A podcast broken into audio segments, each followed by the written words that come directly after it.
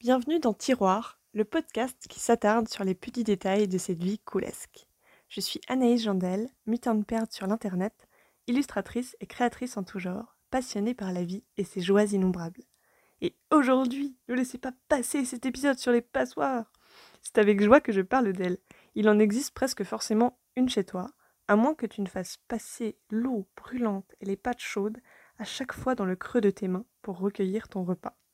Auquel cas, j'espère pour ta santé épidermique que tu en manges peu souvent.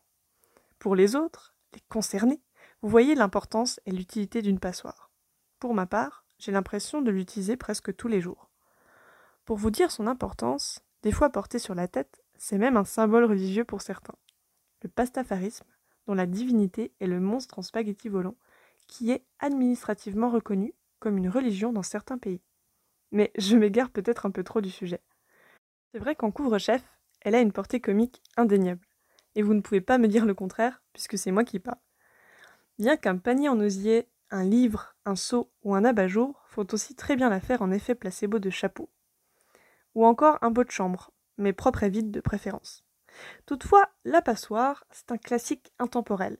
Vous ne vous raterez pas. Misez tout là-dessus. Mais ne suis-je pas encore en train de m'égarer? Je crois que si, c'est ma foi bien illustrer le thème de la passoire qui retient certaines choses, mais pas toutes, un désordre plus ou moins bien organisé. Mais penchons-nous sur son design particulier. C'est un bol avec des trous, plus ou moins petits. Un filtre qui ne se cache pas du tout de ne pas tout filtrer. Alors, s'il vous plaît, une pensée à tous les grains de quinoa sauvages, échappés de la douce et chaude calinade que leur offrait pourtant la passoire. Merci à toi, passoire, de m'avoir fait passer de bons moments. Moi non plus je ne suis pas irréprochable. Je laisse passer des choses, des opportunités que je devrais saisir.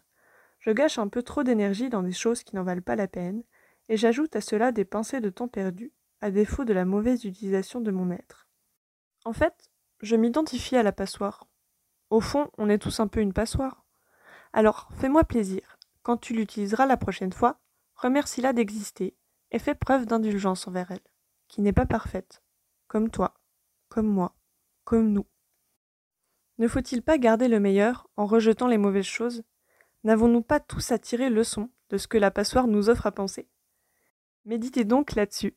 En attendant, je vous dis à la prochaine pour ouvrir un nouveau tiroir.